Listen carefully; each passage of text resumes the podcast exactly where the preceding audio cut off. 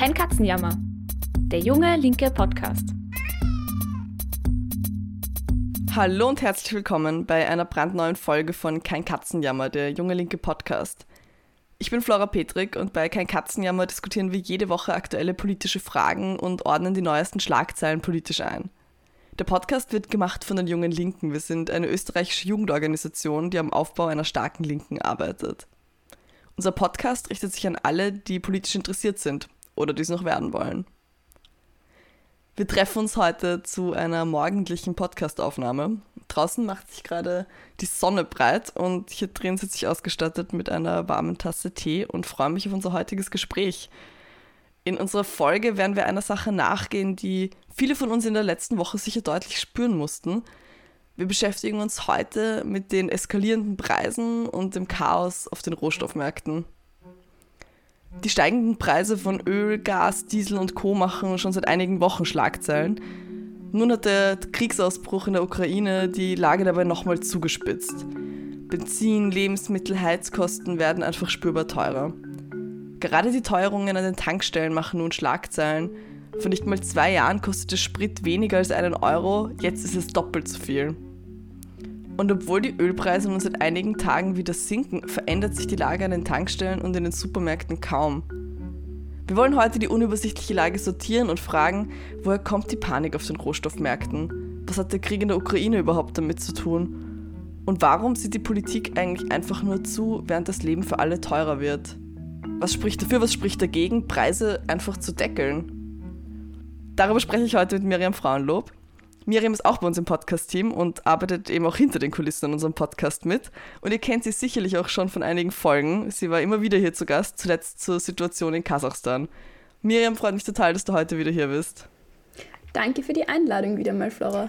Und was mir aufgefallen ist, es ist ja heute sehr feierlich unsere hundertste Folge und du warst zu Gast in unserer allerersten Folge, also in der allerersten Podcast-Folge zu Arbeit war das, Arbeit während der Corona-Pandemie. Und jetzt bist du in der hundertsten wieder da. Ist doch schön.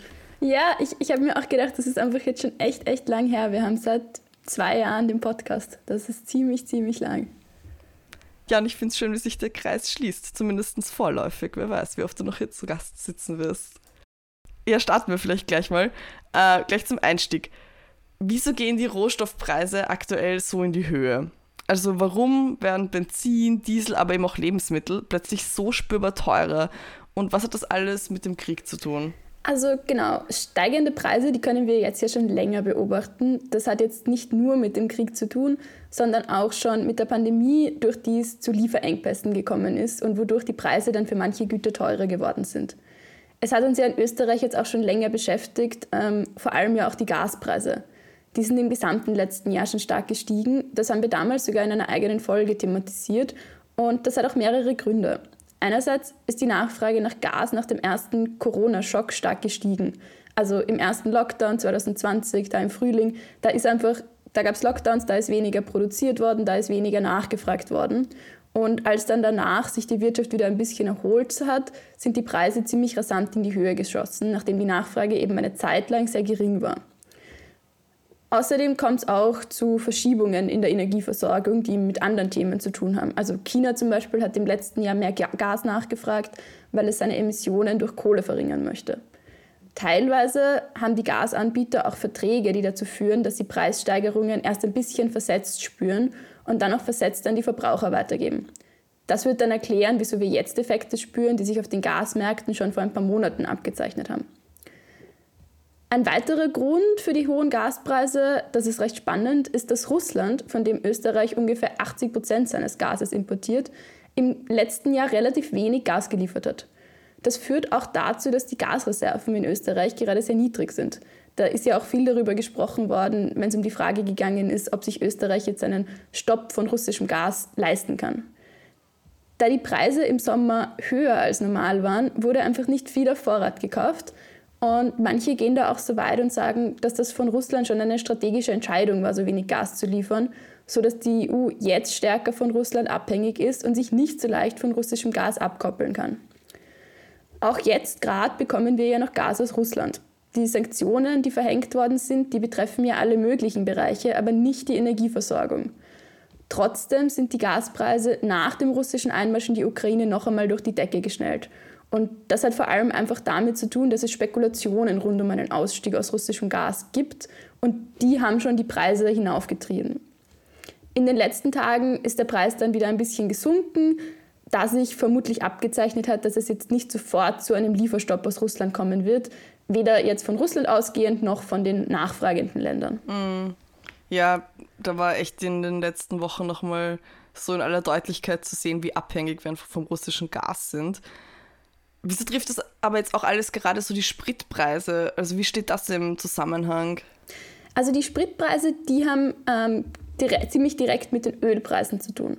Und nach dem Einmarsch in die Ukraine sind auch die Preise für Öl kurzzeitig auf über 130 Dollar pro Fass gestiegen.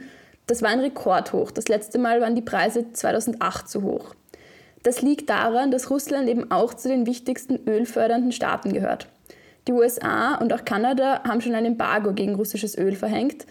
Das macht bei den USA aber einen deutlich geringeren Anteil aus, als es jetzt bei Europa bedeuten wird. Gleichzeitig kommt es, obwohl die Sanktionen den Energiesektor eben nicht treffen, zu niedrigen Lieferungen aus Russland, da Raffinerien oder Ölhändler Russland jetzt möglichst umgehen wollen. Dadurch werden die restlichen Quellen dann stärker beansprucht und die Preise steigen.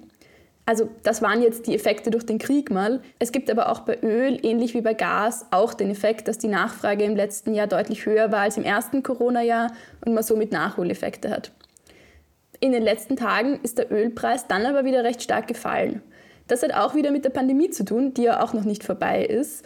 In China, also vor allem in Shenzhen, das ist Chinas größtes Produktionszentrum, ist es nämlich zu einem Lockdown gekommen.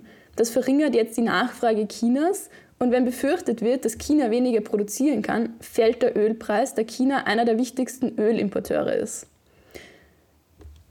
Während jetzt also immer noch darüber gesprochen wird, wie und ob man jetzt die Autofahrer entlasten kann, könnte man eigentlich meinen, dass die Spritpreise langsam wieder sinken sollten. Das Rohöl ist ja schon wieder billiger geworden. Wieso sie das nicht tun, ist dann nochmal ein anderes Thema. Das können wir uns gerne gesondert anschauen. Ja, stimmt. Das mit den Gaspreisen ist ja schon länger Thema. Und ja, jetzt über die Spritpreise wurde in den letzten Tagen und Wochen dann verstärkt diskutiert.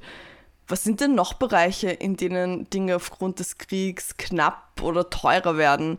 Also lässt sich das gezielt an gewissen Bereichen festmachen? Ja, auf jeden Fall. Also Russland und die Ukraine haben ja nicht nur Öl und Gas. Vor allem bei einigen Metallen und anderen Rohstoffen kann es jetzt recht kritisch werden.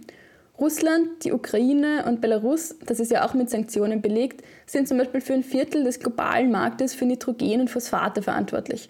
Das hört sich jetzt zwar nach irgendwelchen komischen Chemikalien an, es ist aber einfach die Basis für sehr, sehr viel industriell verwendete Düngemittel. Ähnlich schaut es bei Neon aus. Das braucht man zum Beispiel für Elektroautos, von denen ja immer mehr gebaut werden. Und da sind die Preise auch kurzfristig in die Höhe geschossen. Nickel, auch ein wichtiger Inputfaktor für Elektromobilität und vor allem für Batterien, kommt zu knapp 10% aus Russland. Also das ist eine massive Abhängigkeit. Und da sind die Preise kurzzeitig so explodiert, dass die London Metal Exchange, also die Börse, auf der Metalle gehandelt werden, kurzzeitig einfach den Handel mit Nickel ausgesetzt hat, weil so ein Chaos war. Abgesehen davon, dass jetzt davon ausgegangen wird, dass die russische Wirtschaft durch den Krieg und die Sanktionen relativ stark schrumpfen wird, hat Russland auch schlichtweg Exportverbote für gewisse Güter verhängt und dazu gehört zum Beispiel Düngemittel. Und auch durch die Kriegssituation in der Ukraine selbst kommt es zu Produktionsproblemen. Da gewisse Bestandteile für Autos beispielsweise aus der Ukraine kommen, haben jetzt in Österreich Autoproduzenten schon Kurzarbeit angemeldet, da sie einfach nicht an ihre Produktionsmaterialien kommen. Das ist jetzt zwar nicht gut, aber verglichen mit dem Krieg in der Ukraine natürlich relativ wurscht. Wo es aber gerade wirklich kritisch wird und auch einfach wirklich direkt Menschenleben dranhängen, sind die Agrarexporte. Russland und die Ukraine sind zusammen einfach für ein Drittel der gesamten Weizenexporte verantwortlich. Und auch für Mais stellen die Länder einen der wichtigsten Märkte dar. Sonnenblumenöl, davon ist jetzt ja auch öfter geredet worden, kommt sogar zu 40 Prozent aus der Ukraine. Jetzt ist Sonnenblumenöl nicht so tragisch, das kann man recht gut mit anderen Ölen ersetzen, aber Weizen und Mais, da wird es einfach kritisch, das sind einfach Grundnahrungsmittel. Und da gibt es einige Länder, die quasi vollständig von ausländischem Weizen abhängig sind. Und das sind dann halt vor allem ärmere Länder, in denen einerseits Brot einfach eine der wichtigsten Nahrungsquellen darstellt und andererseits auch der Anteil der Einkommen, den die Menschen für Nahrung ausgeben, sehr, sehr hoch ist. Ägypten zum Beispiel produziert weniger als die Hälfte des Weizens, den es eigentlich braucht, um seine Bevölkerung zu versorgen. Und schon wenige Wochen nach Anfang des Krieges wird befürchtet, dass die Weizenlieferungen aus Russland und der Ukraine deutlich zurückgehen werden. Die Ukraine hat zum Beispiel einen Vorrat eingerichtet, um im Notfall die eigene Bevölkerung mal ein Jahr lang versorgen zu können. Aber der wichtigste ähm, Faktor ist natürlich, dass durch den Krieg einfach die Landwirtschaft nicht normal weitergehen kann. Und es kommt zu Ernteausfällen. Außerdem, das merkt man auch jetzt schon, sind einfach einzelne Häfen, über die der Handel normalerweise abgewickelt wird, blockiert. Was Russland betrifft, ähm, geht es teilweise um Sanktionen. Zwar werden Lebensmittel von den Sanktionen ausgenommen, die Situation ist aber trotzdem noch sehr unsicher und Russland steuert halt einfach auf eine massive Wirtschaftskrise zu. Außerdem, noch ein Faktor, war die letzte Weizenernte sehr schlecht. Es wird jetzt insgesamt einfach damit gerechnet, dass im kommenden Jahr deutlich weniger Weizen zur Verfügung steht. Ähm, so wird da ungefähr geschätzt, dass für die Winterernte zwischen 20 und 30 Prozent der normalerweise genützten Fläche entweder nicht für den Anbau verwendet werden, weil es niemand machen kann, oder einfach nicht mehr geerntet werden können. Also da hat der Krieg jetzt einfach einen massiven Einfluss. Mm, ja, klar, es ist dann auch einfach logisch, dass Russland und die Ukraine einfach gerade weniger Weizen exportieren. Kann man schon sagen, welche Folgen das haben wird? Ja, ähm, leider. Also das bedeutet grundsätzlich einfach, dass mehr Leute Hunger leiden werden und auch mehr Leute wirklich verhungern werden. Die FAO, die für Ernährung und Lebensmittel zuständige Agentur der UN, befürchtet eine der schlimmsten Hungersnöte in der jüngsten Geschichte.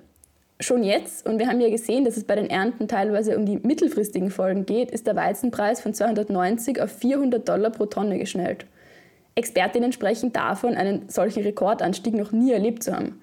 Da kommen also jetzt wirklich, wirklich problematische Zeiten auf uns zu. Vor allem eben für Länder, die quasi nur von Importen abhängig sind, wird das schwierig. In Ägypten, das habe ich ja vorher schon angesprochen, wird der Brotpreis etwa staatlich sehr stark subventioniert. Und da bleibt es halt offen, wie sehr die staatlichen Eingriffe die Preisanstiege weiterhin einbremsen können und ob die Länder, die das am stärksten betrifft, sich das überhaupt leisten können. Jetzt könnte man natürlich sagen, arme Länder, da gibt es vielleicht auch oft mehr Landwirtschaft und die Landwirte könnten jetzt von den höheren Preisen profitieren. Aber die müssen ja auch Düngemittel kaufen und das wird auch deutlich teurer. Und auch der Transport wird teurer. Also auch für Kleinbauern wird die Situation schwierig. Die FAO schätzt, dass der Anstieg der Preise jetzt dazu führt, dass bis zu 13 Millionen Menschen mehr unterernährt werden im nächsten Jahr. Die meisten davon in ohnehin schon armen Regionen in Asien und Subsahara-Afrika boah, Wahnsinn, 13 Millionen mehr Menschen. Puh. Was mich in dem Zusammenhang auch noch interessiert, das ist ja blöd gesagt irgendwie logisch, dass alles teurer wird, wenn es weniger davon gibt. Aber kann man da nicht irgendwie intervenieren? Also vor allem bei solchen Themen wie Nahrung oder eben auch Heizen, da muss man doch einfach schauen, dass alle Menschen versorgt sind. Und mein Eindruck ist, da passiert eigentlich gar nichts, oder? Ja, also ich finde natürlich auch, dass man da intervenieren muss. Und ich habe das Gefühl, die Politik lässt da sehr, sehr viele Menschen im Stich. Wir haben jetzt ja über verschiedene Arten von Preisanstiegen geredet, aber ich will jetzt einfach mal mit den Nahrungsmitteln, also vor allem mit den Agrarexporten anfangen. Da gibt es eine sehr, sehr direkte Möglichkeit einzugreifen. Und zwar wird ein großer Teil der Agrarprodukte an Nutztiere verfüttert und steht somit nicht direkt Menschen zur Verfügung. Die Tierhaltung ist damit viel, viel ineffizienter, als wenn man die Nahrung direkt Menschen zur Verfügung stellen könnte. Es gibt zwar teilweise einzelne Getreidesorten, die tatsächlich nur als Futter produziert werden, aber das ist nur ein Teil. Ein erster Schritt wäre jetzt einfach mal schauen, dass das vorhandene Weizen so verwendet wird, dass niemand verhungern muss und nicht so, dass höhere Profitraten entstehen. Wir leben aber halt in einer Welt, in der das nicht einfach so passiert. Wenn die Preise steigen und arme Menschen sie nicht mehr kaufen können, dann heißt das nicht automatisch, dass Großunternehmen, die das Getreide dann weiterverarbeiten, sich das automatisch auch nicht mehr leisten können. Das heißt, tatsächlich geht es nicht unbedingt nur darum, dass jetzt so wenig vorhanden ist, sondern schlichtweg darum, dass es so teuer wird, dass sich die Menschen nicht mehr leisten können. Noch perverser finde ich da eigentlich den sogenannten Biodiesel. Der wird halt auch einfach aus Produkten hergestellt, die Nahrungsmittel sein könnten. Da fände ich, wäre einfach mal der erste Schritt klar zu sagen, das Ziel der Agrarproduktion in solchen Zeiten muss mal sein, dass niemand verhungert. Nutztiere oder Sprit müssen da dann halt einfach niedrigere Priorität haben, auch wenn die dahinterstehenden Unternehmen vielleicht kaufkräftiger sind. Hm, ja, absolut sehe ich auch so, voll. Genau, also wir haben ja jetzt über Sprit geredet, da kommen wir dann eh auch schon auf ein anderes Thema. Es ist ja auch so, dass der steigende Öl- und Gaspreis für viele Menschen gerade eine ziemliche Belastung ist. Da fordern jetzt sogar einige Liberale, die sonst nicht unbedingt dafür bekannt sind, Eingriffe in den Markt gerne zu haben, Obergrenzen für Sprit und gleichzeitig wird über Preisdeckelungen diskutiert, die vor ein paar Monaten noch als Teufelszeug abgetan wurden. Das finde ich schon einen spannenden Wechsel im Diskurs. Also Christian Lindner, der FDP-Finanzminister, hat jetzt in Deutschland einen Tankrabatt gefordert. Während man natürlich sagen könnte, das ist jetzt ein guter Trend, dass auch Liberale langsam sehen, dass der Markt nicht alles löst, ist es natürlich auch ein Schlag ins Gesicht für alle, die jetzt schon ewig mit steigenden Mieten konfrontiert sind und da auch schon gleich lang einen Preisstopp fordern. Ich finde, man sieht halt dann sehr gut, dass es sehr stark auf das Klientel ankommt, das jetzt betroffen ist, wenn man versucht, die Entscheidungen der Politikerinnen danach zu vollziehen. Die steigenden Spritpreise spüren halt jetzt trotzdem, auch wenn es natürlich alle betrifft, die ein Auto haben, tendenziell reichere Haushalte, weil die öfter ein Auto haben. Viele ärmere Leute haben gar kein Auto. Das heißt aber jetzt finde ich nicht, dass man jetzt sagen soll, okay, das betrifft eh eher reichere, weil es halt nicht so einfach ist. Es gibt einfach viele Leute, die sind beruflich oder sonst wie auf ein Auto angewiesen, weil sie am Land wohnen oder einfach schlechte öffentliche Versorgung haben. Mir kommt vor, in dem Thema werden dann einfach sehr, sehr oft ökologische und soziale Fragen gegeneinander ausgespielt. Das betrifft das Gas, finde ich, genauso wie den Sprit. Also da wird dann recht schnell so getan, als wäre es jetzt super, wenn wir alle die Heizung weniger aufdrehen, ähm, weil das Putin schaden wird. Das finde ich halt zynisch vor dem Hintergrund, dass auch in Österreich viele Menschen sich in den letzten Jahren das Heizen kaum leisten konnten. Mm, voll, absolut. Und das kommt, finde ich, auch immer von Leuten, bei denen eigentlich klar ist, dass sie selber eben nicht frieren müssen und sich keine Gedanken darüber machen müssen, ob sie im Winter noch heizen können. Voll. Also ich finde, da braucht es einfach Lösungen, die mittelfristig ökologisch sinnvoll sind und kurzfristig trotzdem nicht dazu führen, dass die Leute jetzt alle verarmen. Bleiben wir vielleicht einfach mal beim Gas. Die KPÖ Steiermark, die fordert zum Beispiel den Gaspreis staatlich zu deckeln und zwar nur einen gewissen Verbrauch. Die Idee dahinter wäre, dass Leute durch das Heizen einfach nicht in Armut fallen sollen, gleichzeitig man jetzt aber auch nicht Superreiche mit riesigen Häusern noch beim Heizen ihrer Villen fördert. Das funktioniert dann so, dass ein gewisser Grundverbrauch Gas vom Staat gefördert wird, so dass die Menschen eben nicht von heute auf morgen eine viermal so hohe Gasrechnung haben. Gleichzeitig soll man aber auch nicht animiert werden, wegen der niedrigen Preise jetzt mehr Gas zu verbrauchen. Also es soll quasi nicht Leute dazu animieren, sich zu denken, juhu, das Gas ist so billig, wir verbrauchen jetzt viermal so viel. Es ist eben nur ein gewisser Teil gedeckelt. Mm, okay, und wie schätzt du diese Strategie ein? Was hat das, glaubst du, für einen Effekt? Also ich finde, das ist ein recht vernünftiger Zugang und damit ist die KPÖ Steiermark auch nicht allein. Also zum Beispiel das deutsche gewerkschaftsnahe Wirtschaftsforschungsinstitut IMK hat auch so einen Gaspreisdeckel ausgearbeitet. Ich finde es halt da vor allem wichtig zu betonen, was den Gaspreis betrifft, da kann man nicht davon ausgehen, dass Haushalte jetzt von heute auf morgen ihre Heizung ändern. Natürlich wäre es wichtig, von den fossilen Energieträgern wegzukommen und breit angelegt Menschen dabei zu unterstützen, ihre Heizungen zu tauschen. Aber das geht jetzt einfach nicht von heute auf morgen und es ist einfach wichtig, die Leute trotzdem von heute auf morgen, weil von heute auf morgen kommen die höheren Gasrechnungen, zu entlasten. Gleichzeitig finde ich es aber auch wichtig, sich vor Augen zu führen, wer jetzt da eigentlich von der Situation profitiert. Ich habe ja vorher schon gesagt, der Sprit wird viel teurer und er wird viel teurer, als es der aktuelle Ölpreis eigentlich erlauben würde. Das liegt jetzt halt einfach daran, dass es zu höheren Profiten bei den Raffinerien kommt und die Unternehmen die ohnehin schon steigenden Preise nützen, um höhere Profite daraus zu schlagen. Es gibt schon ein paar empirische Analysen, die zeigen, dass es bei Tankstellen in den letzten Wochen zu höheren Preisaufschlägen kommt als noch vor ein paar Wochen. Und das ist eine Frechheit. Das hat jetzt ja nichts mehr mit ökologischen Lenkungseffekten zu tun, die die Leute animieren sollen, weniger Auto zu fahren. Und natürlich muss man auch da schauen, wie man die Menschen damit unterstützt, dass sie jetzt nicht von heute auf morgen doppelt so viel zahlen, um in die Arbeit zu fahren. Gibt es da schon Modelle, die da diskutiert werden, also wie man das angehen könnte? Ja, ich finde es eben, wie gesagt, ein bisschen ein schwieriges Thema. Einige fordern, dass man zum Beispiel die Mehrwertsteuer senkt, da der Staat ja auch mehr einnimmt, wenn die Preise und dadurch die Steuern steigen. Ich bin ein bisschen skeptisch. Ich würde da einfach wirklich vorrangig mal dort anfangen, wo jetzt mehr Profite gemacht werden. Wenn es zum Beispiel zu Preisabsprachen kommt und da die Gunst der Stunde genutzt wird, um Profite zu steigern, dann muss man, finde ich, einfach mal da ansetzen und das unterbinden. Da gibt es auch einen konkreten Vorschlag für eine Deckelung, aber nicht für eine Deckelung an den Tankstellen direkt, sondern dafür, dass sich die Gewinnspanne der Tankstellen am langfristigen Ölpreis orientieren muss. Wenn die Preise dann immer noch so hoch sind, dass sie Menschen mit niedrigem Einkommen zu sehr belasten, dann sollte man, finde ich, wirklich über sozial gestaffelte Unterstützungsmaßnahmen reden. Weil grundsätzlich bin ich natürlich skeptisch, den Spritpreis jetzt staatlich wie auch immer zu subventionieren. Aber es ist halt eh, wie auch vorher schon beim Gas gesagt, es ist nicht einfach so, dass die Menschen von heute auf morgen auf die Öffis umsteigen können. Das ist jetzt auch nicht einfach so schwarz-weiß und vor allem Leute in der Stadt wie wir haben da vielleicht oft leicht reden. Zu sagen, juhu, der Sprit wird teurer, gut für die Umwelt, während arme Leute am Land jetzt eben, wie ich vorher schon gesagt habe, vielleicht doppelt so viel zahlen müssen, um überhaupt in die Arbeit zu kommen, das ist zynisch. Aber vielleicht, das wäre jetzt so mein, mein kleiner Optimismus, kann man die Situation ja auch einfach als Anstoß sehen, darüber zu diskutieren, die Öffis massiv auszubauen und eben zu thematisieren, wie viele Leute von fossilen Energieträgern so stark abhängig sind. Das wäre jetzt so der beste Outcome. Mm, ja, ja, voll, das stimmt, das ist ein guter Punkt, ja. Und weil ich jetzt gerade über, über Profite gesprochen habe, ich finde auch, wenn wir jetzt allgemeiner über Inflation reden, ist das einfach ein total, total wichtiger Punkt. Im Dezember hat eine Ökonomin im Guardian, also einer großen britischen Zeitung, mal vorgeschlagen, dass man über strategische Preiskontrollen in gewissen Sektoren nachdenken konnte. Und die ist dafür ausgelacht worden. Also alle möglichen Ökonomen, vor allem Männer, haben so getan, als hätten sie jetzt einfach das Einmaleins der Ökonomie nicht verstanden. Und jetzt, ein paar Monate später, erkennen auch die Regierungen oder die Europäische Zentralbank langsam, dass die Inflation teilweise profitgetrieben ist. Und es gibt immer mehr Berichte darüber, wo Unternehmen jetzt überall die Gunst der Stunde nutzen, um ihre Preise zu steigern, ohne dass es tatsächlich gerechtfertigt wäre.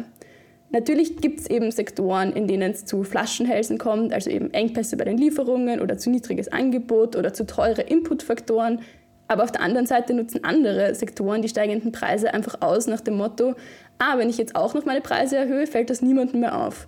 Und da wäre dann ein Preisdeckel sicherlich eine wirksame Lösung. Mm. Ja, das ist ganz schön dreist einfach, aber ich muss zugeben, so sehr wundert es mich dann auch nicht. Was soll man denn aber machen, wenn dann einfach tatsächlich gewisse Produkte knapp werden? Also, du hast ja von Weizen auch gesprochen. Wird dann einfach weniger produziert? Ja, das, das stimmt natürlich zum Teil. Und das ist auch das Argument, wieso Mainstream-Ökonominnen dann sagen, Preiskontrollen oder Deckelungen verschlimmern das Problem, weil die Produzenten dann noch weniger anbieten. Ich glaube aber, man muss eben immer wirklich genau hinsehen, warum es zu Knappheit kommt. Bei den Weizenpreisen haben wir ja schon gesehen, der wird teurer, wird aber dann nach wie vor zu Biodiesel verarbeitet oder verfüttert. Und da ist das Problem dann nicht, dass die Menschen, die auf den Weizen angewiesen sind, einfach gar keinen mehr kaufen könnten, sondern dass sie sich ihn einfach schlichtweg nicht mehr leisten können. Und es bekommt ihn dann halt einfach der, der mehr dafür zahlen muss. Und da finde ich, müsste man natürlich auch, das habe ich ja vorher schon gesagt, recht gut eingreifen. Und ich finde, es zeigt eben, wie absurd der Kapitalismus ist. Und ich finde, es zeigt eben auch, dass Knappheit im Kapitalismus oft heißt, Dinge werden teurer und sie sind immer noch verfügbar, aber eben nur für gewisse Menschen. Und das sind halt oft nicht die, die es am dringendsten brauchen. Das zeigt halt eben auch, wie katastrophal das ist, wenn lebensnotwendige Produkte auf dem Markt gehandelt werden. Bei manchen Waren gibt es vielleicht tatsächlich temporäre Engpässe. Das habe ich eh schon gemeint. Teilweise Hochtechnologieprodukte oder Inputfaktoren für Autos.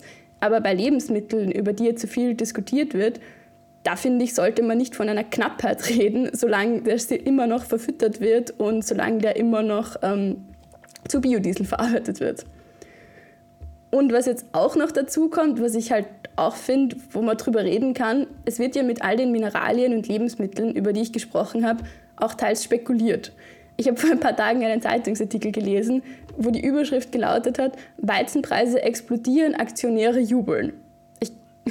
Ich, glaube, da muss man nicht mehr groß drauf eingehen, wie zynisch das ist. Dass Menschen darauf spekulieren, dass der Weizenpreis steigt und damit ja auch zu einem gewissen Grad den Preis mit beeinflussen, während auf der anderen Seite Menschen verhungern, das ist einfach eine Frechheit. Das muss einfach unterbunden werden in der Art. Das ist aber jetzt auch nichts Neues. Auch bei früheren Rohstoffkrisen, also jetzt ganz früher zum Beispiel bei der Ölkrise, aber wenn wir jetzt an die nähere Vergangenheit denken, vom arabischen Frühling, da haben auch Leute über Spekulation auf die eine oder andere Art mitgemischt. Das macht zwar nicht den großen Teil der Preisschwankungen aus, aber es gibt auch einige Berechnungen, die sagen, dass Spekulation den Preis auch künstlich hochtreiben kann und diverse Rohstoffhändler und Aktionäre sich da immer wieder eine goldene Nase dran verdienen, während die Menschen nicht mehr wissen, wie sie sich Brot kaufen können. Mm. Ja, ich finde das echt schon immer wieder arg deutlich zu sehen, wer da alles einfach Profit mit lebensnotwendigen Dingen macht. Also man weiß es eh, aber das dann in dieser Deutlichkeit nochmal vor Augen geführt zu bekommen. Wir sind jetzt schon am Ende unserer heutigen Sendung angelangt. Vielleicht abschließend, was könnten wir als Linke ja, aus der Lage jetzt mitnehmen? Also was können wir aus all diesen Beobachtungen, die du jetzt zusammengetragen hast, lernen? Also ich finde, es gibt einige Sachen, die wir durch die Situation lernen können. Ich meine, ich finde, es zeigt uns halt einfach, wie instabil der Kapitalismus in gewissermaßen ist. Wir spüren jetzt die Folgen von Problemen, die teilweise Tausende oder Zehntausende Kilometern von uns entfernt stattfinden. Das heißt halt auch, dass wir global denken müssen, weil wir nur dadurch einen Überblick darüber haben, was so auf uns zukommt und die Chance haben, uns als Linke eine Strategie damit zu überlegen. Und die muss kurzfristig natürlich heißen, zu schauen, dass niemand zurückbleibt. Wenn jetzt auf einmal darüber diskutiert wird, dass die Marktpreise dazu führen, dass Menschen sich das Leben nicht mehr leisten können, dann können wir als Linke auch herkommen und zeigen, dass sich viele Menschen auch schon vor dem Rohstoffchaos ihre Strom- und Gasrechnung kaum leisten konnten. Oder dass eben die Wohnungspreise schon lange durch die Decke schießen. Also bei all den Herausforderungen kann man vielleicht sagen, es ist eine Gelegenheit zu zeigen, dass der Kapitalismus auch in normalen Zeiten es nicht schafft, die Bedürfnisse der Menschen zu befriedigen. Und gleichzeitig zeigt die Situation eben auch, dass dann teilweise eben doch Unmengen Geld da ist, gewisse Probleme anzugehen und die Liberalsten der Liberalen auf die Idee kommen, man muss jetzt da irgendwo Preisdeckel einführen, die davor undenkbar waren. Insofern finde ich, müssen wir einfach die Chance nutzen, um die Logiken hinter der aktuellen Situation aufzudecken. Und ganz abschließend müssen wir einfach dafür sorgen, dass nicht die Arbeiterinnenklasse für die Krise zahlen muss. Miriam, vielen, vielen Dank, dass du heute da warst und die Hintergründe zum Chaos auf den Rohstoffmärkten erklärt hast. Ja, und danke für deine deutlichen Worte, dass wir als Linke einfach aufzeigen müssen, wen die aktuelle Situation am meisten trifft und dass auch einfach wieder mal deutlich wird, der Markt regelt eben nicht einfach alles. Danke, dass du heute zu Gast warst, Miriam. Danke für die Einladung, es war wieder mal sehr cool. Das war sie. Unsere hundertste Folge, kein Katzenjammer. Ich kann es selbst kaum glauben. Die nächste Folge gibt es dann am kommenden Sonntag, die 101. Folge. Wie immer um 12 Uhr. Die kann auf Spotify, auf Apple iTunes und jeder anderen Podcast-Plattform gehört werden. Oder auch einfach auf unserer Website www.jungelinke.at. Und noch eine Ankündigung.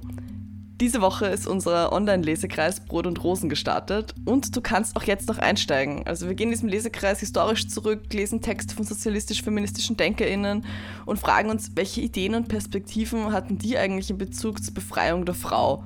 Und warum spielt das Thema unbezahlte Hausarbeit eigentlich so eine große Rolle? Und wie haben Sie sich eigentlich damals eine Gesellschaft vorgestellt, in der Geschlechter gleichberechtigt leben? Du kannst jetzt noch einsteigen, du brauchst keinerlei Vorwissen. Der Lesekreis findet immer am Freitag von 17 bis 18.30 Uhr statt und du kannst dich einfach unter www.jungelinke.at anmelden. Bis zum nächsten Mal.